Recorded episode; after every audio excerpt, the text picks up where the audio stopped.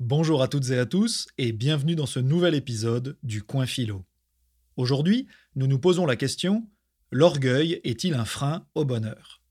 Dans l'épisode précédent, nous avons parlé de la métisse, cette forme d'intelligence pratique qu'on peut traduire par flair, débrouillardise ou encore ruse, et qui permet de s'adapter à une réalité toujours en mouvement, de créer et de saisir ce que les Grecs de l'Antiquité appelaient le kairos, c'est-à-dire l'opportunité.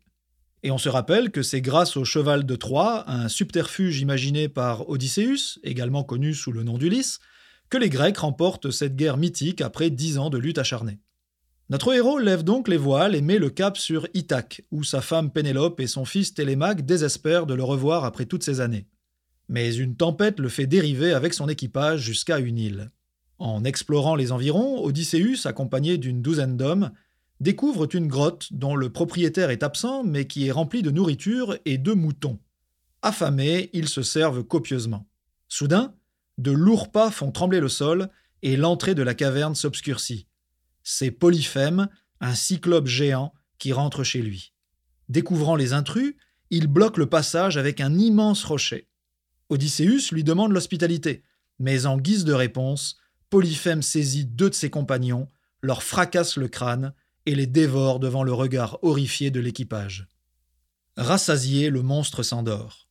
Odysseus pense d'abord le tuer dans son sommeil, mais il sait bien que le rocher qui bloque l'entrée de la caverne est beaucoup trop massif pour le déplacer, ce qui les condamnerait tous à une mort certaine. Le lendemain matin, Polyphème engloutit deux autres captifs avant de sortir faire paître ses troupeaux, mais en ayant bien pris soin de replacer le rocher pour empêcher les survivants de s'échapper. À ce moment, Odysseus, l'homme aux mille ruses, prend l'immense massue que le cyclope a laissée derrière lui et la taille pour en faire un pieu. À son retour, fidèle à ses sinistres habitudes, Polyphème s'empare de deux autres malheureux et s'empiffre à nouveau de chair humaine. C'est alors qu'Odysseus lui propose de goûter un vin très fort qu'un prêtre lui avait offert. Sans surprise, le cyclope l'accepte et se sert à trois reprises. Alors que les vapeurs d'alcool commencent à lui monter à la tête, Odysseus saisit l'occasion et se présente au monstre sous le nom de Personne. Nous y reviendrons. Quelques instants plus tard, l'horrible créature tombe à la renverse et perd connaissance, complètement saoul. En un tour de main, Odysseus et ses hommes vont chercher le pieu qu'ils avaient caché, le soulèvent et l'enfoncent violemment dans l'œil du cyclope qui se réveille dans un hurlement de douleur. Polyphème, désormais aveugle, pousse le rocher qui bloque l'entrée de la caverne pour appeler à l'aide. Les autres cyclopes qui peuplent l'île approchent. Et lorsqu'ils lui demandent le nom du coupable, vous savez déjà ce qu'il leur répond. Oui, oui, il leur dit que l'odieux personnage qui l'a éborgné s'appelle Personne. Ses amis, le prenant pour un fou, rebroussent à leur chemin. Pour s'évader de la grotte, Odysseus, dont l'ingéniosité n'est plus à démontrer, a l'idée de s'accrocher sous la laine des moutons, ce que ses compagnons s'empressent de faire également. Et lorsque les bêtes sortent pour prendre l'air, Polyphème tâte chacune d'entre elles sans penser à vérifier en dessous, ce qui permet à notre héros et à ses amis de fuir le monstre. De retour sur leur navire, Odysseus et son équipage larguent les amarres et s'éloignent de l'île.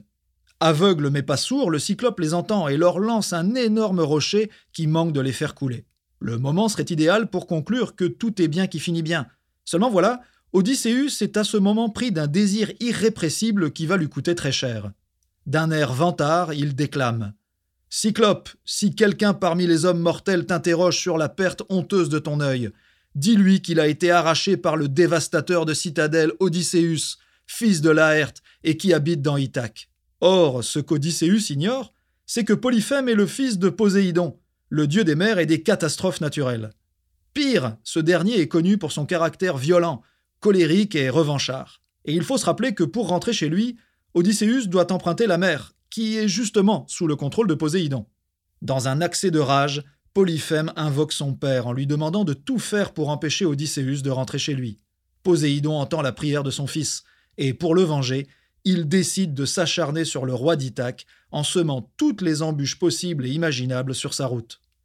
Et ce qui devait être un voyage de retour de quelques semaines tout au plus va se transformer en un véritable cauchemar qui va durer dix ans. Oui, vous avez bien entendu, dix années de galère supplémentaires qui s'ajoutent aux dix années de guerre déjà passées loin de chez lui. Odysseus a beau être très malin, il n'en demeure pas moins un être humain comme vous et moi, et à ce titre, Le désir de gloire, la vanité et l'arrogance ne lui sont pas étrangers. Plus précisément, lorsqu'il se complaît dans l'auto-glorification, il exhibe ce que les Grecs de l'Antiquité considéraient comme la pire des fautes, l'ubris, une forme d'orgueil démesuré. Ce concept n'est pas sans rappeler le connais-toi toi-même, cette célèbre injonction qui, dit-on, était inscrite dans le marbre du temple d'Apollon à Delphes, et que le philosophe Socrate, si on en croit Platon, avait repris à son compte. Se connaître soi-même, c'est avant tout réaliser que nous ne sommes que des êtres mortels, imparfaits et ignorants. Bref, que nous ne sommes pas des dieux. Or, quand Odysseus révèle sa véritable identité au Cyclope, il va trop loin. Il est dans l'excès. Les Grecs croyaient beaucoup au destin, la moira, qui fixe à chacun d'entre nous notre lot, ce à quoi nous avons droit dans la vie. Désirer plus que ce qui nous revient, comme lorsqu'Agamemnon prend Briséis à Achille, nous en avions parlé au dernier épisode, c'est faire preuve d'ubris, et c'est condamnable. Le cauchemar d'Odysseus ne fait donc que commencer. Il devra affronter les tempêtes et les naufrages, déjouer Circé, une sorcière qui transforme les hommes en cochons, passer la porte des enfers pour y rencontrer un devin, résister au chant des sirènes, pas celles de Disney, celles qui vous séduisent pour mieux vous dévorer, survivre à des créatures comme Charybde qui engloutit les navires, et Scylla, un monstre abject à six têtes. Enfin, après que tout son équipage et ses bateaux soient foudroyés par Zeus, il sera retenu prisonnier par la nymphe Calypso qui, éperdument amoureuse de lui, refusera de le laisser partir pendant sept ans. Et il faudra l'intervention de la déesse de la sagesse Athéna, fille de Zeus et de Métis, pour que le roi des dieux autorise Odysseus à rentrer chez lui.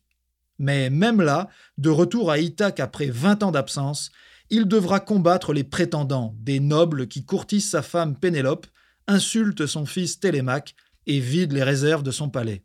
Au terme d'une lutte sanglante et de quelques ruses supplémentaires, Odysseus parvient finalement à rétablir l'ordre dans son royaume, et Pénélope, qui pensait avoir perdu son époux à jamais, le reconnaît. L'orgueil est-il un frein au bonheur? Dans le cas d'Odysseus, poser la question, c'est y répondre. Il a lourdement payé le prix de son hubris, de sa démesure. Et quoi qu'il puisse finalement goûter à la tranquillité et au bonheur, cela s'est fait au prix de beaucoup de souffrances et de temps perdu. Aussi rusé qu'il soit, il s'est mis des bâtons dans les roues et a créé les conditions de son propre malheur. Et la question qu'on peut se poser, c'est dans quelle mesure parfois ne faisons-nous pas la même chose?